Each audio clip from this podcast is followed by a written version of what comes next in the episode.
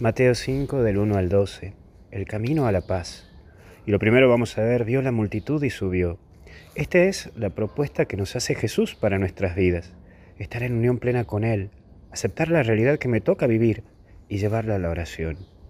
Ser personas contemplativas en este mundo. Vos y yo tenemos una chispa de lo divino en nuestro interior, a la cual nos lleva a ver las cosas desde Dios. Pero mira, una cosa es mirar a los demás desde Dios y otra cosa es mirar a los demás como Dios. Mirar desde Dios es tratar de encontrar su presencia en el otro, ver cómo Dios es ya ahí, prenderme en Él. Pero ver cómo Dios es ya creerme que soy Dios y lo juzgo al otro como creyéndome que soy Dios. Mira, nadie está llamado a juzgar.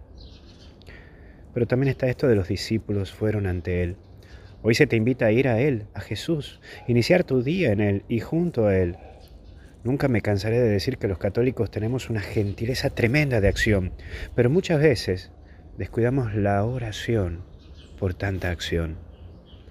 No dejes de buscar a Dios, no dejes de buscar a Dios en tu vida y de tener esos momentitos de oración que son el eje para ser discípulo y misionero de Él porque tu vida implica eso, ir a Él. Por último, felices. Es lo que implica ser bienaventurado. Ser y estar en Jesús implica ser feliz, pero es también gozar de su Espíritu. Por ello, termino con la oración del Espíritu Santo que hicimos en la vigilia de Pentecostés con Pablo y Jorge. Espíritu Santo, aliento vital de vida, aliento vital de la iglesia. Lo puedes después encontrar si querés en la página de Misioneros Digitales. Lo recemos.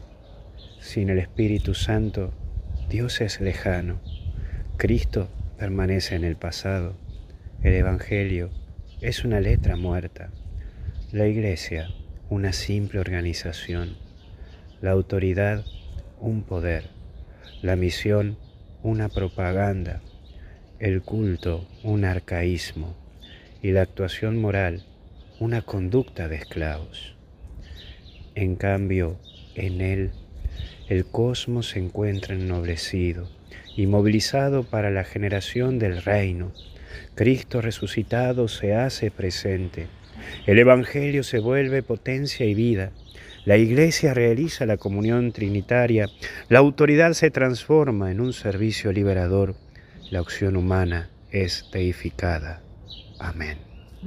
Que Dios te bendiga y te acompañe en el nombre del Padre, del Hijo y del Espíritu Santo. Y hasta el cielo con Jesús no paramos. Que Dios te bendiga. Buen inicio de semana.